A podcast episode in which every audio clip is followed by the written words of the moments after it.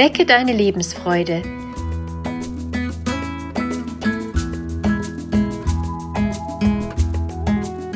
Der Coaching-Podcast von und mit Maja Günther.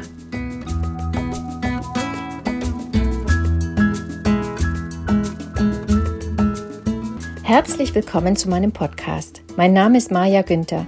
Ich bin systemische Coach und Beraterin. In dieser Folge geht es um Neid. Worauf oder auf wen bist du neidisch? Was kannst du tun, um dich besser zu fühlen?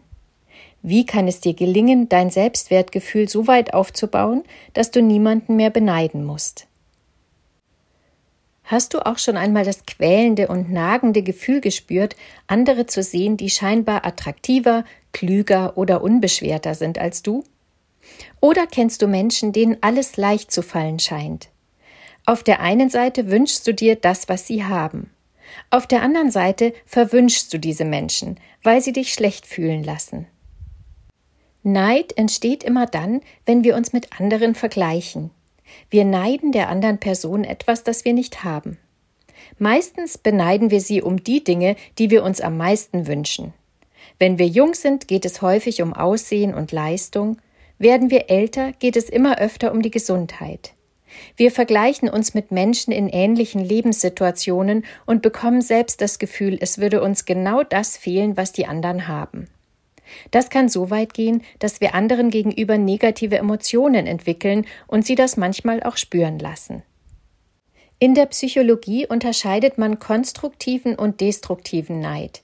Neid kann sich motivierend und fördernd auswirken, wenn er uns anspornt, etwas zu erreichen, das wir bei anderen beobachten und für erstrebenswert halten. Neid kann aber auch zerstörend wirken und dazu beitragen, dass wir uns selbst abwerten.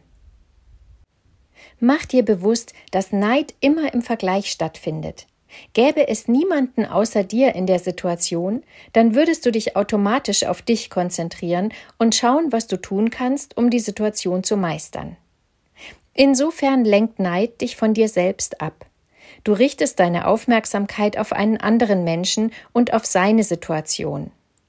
Das, was du dort siehst, ist jedoch immer nur ein Ausschnitt dessen, was er ist oder hat. Du siehst nur das, was du neidest. Welcher Preis dafür bezahlt wurde oder wird, siehst du nicht.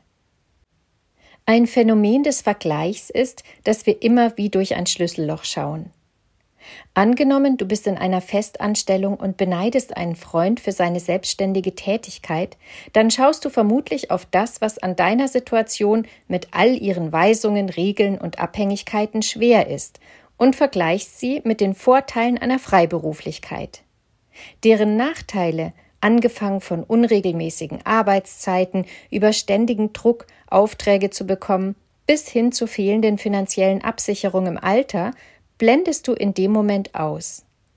Gleichzeitig hast du und hättest auch du immer die Wahl, an deiner eigenen Situation etwas zu ändern.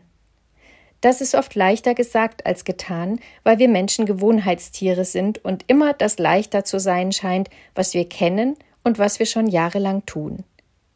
Du müsstest also deine Komfortzone verlassen und dich auf neues und zunächst unsicheres Terrain wagen.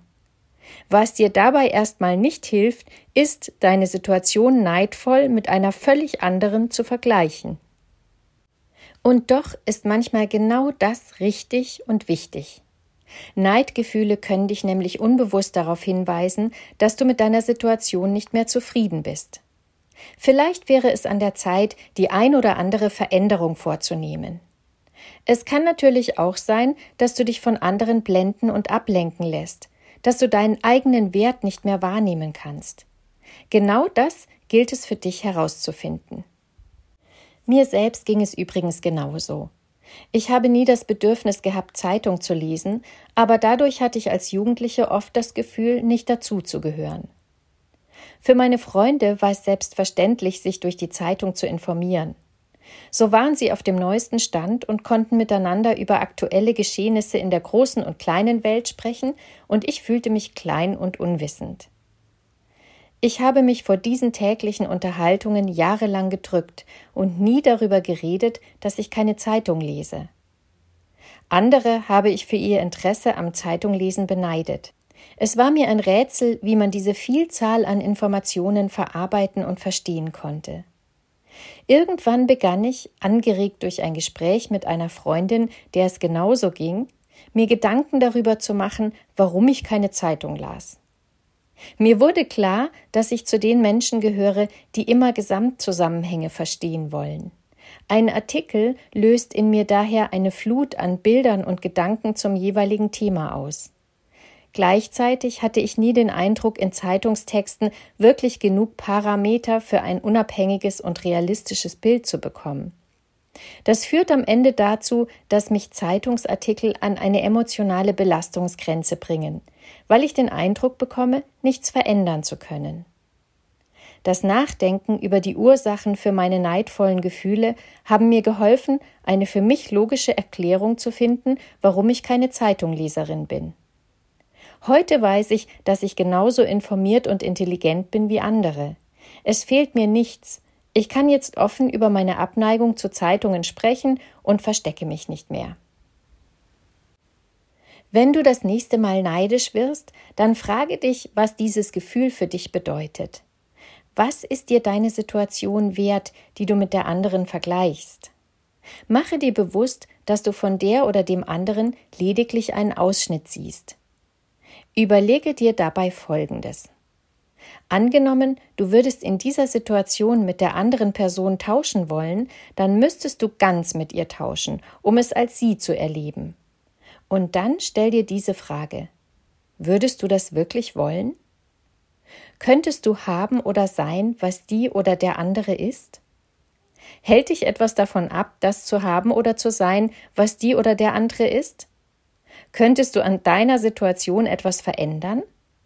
Willst du es ändern? Ich wünsche dir, dass du deinen Neid überwindest und stolz bist auf das, was und wer du bist. Du kannst immer etwas verändern, aber dein Leben ist nicht weniger wert, nur weil andere etwas sind oder haben, das du gerne wärst oder hättest. Alles hat seinen Preis, und auch du hast schon für das ein oder andere einen Preis bezahlt und Hürden genommen, wofür du am Ende von anderen bewundert oder vielleicht sogar beneidet wurdest. Deine Maja Günther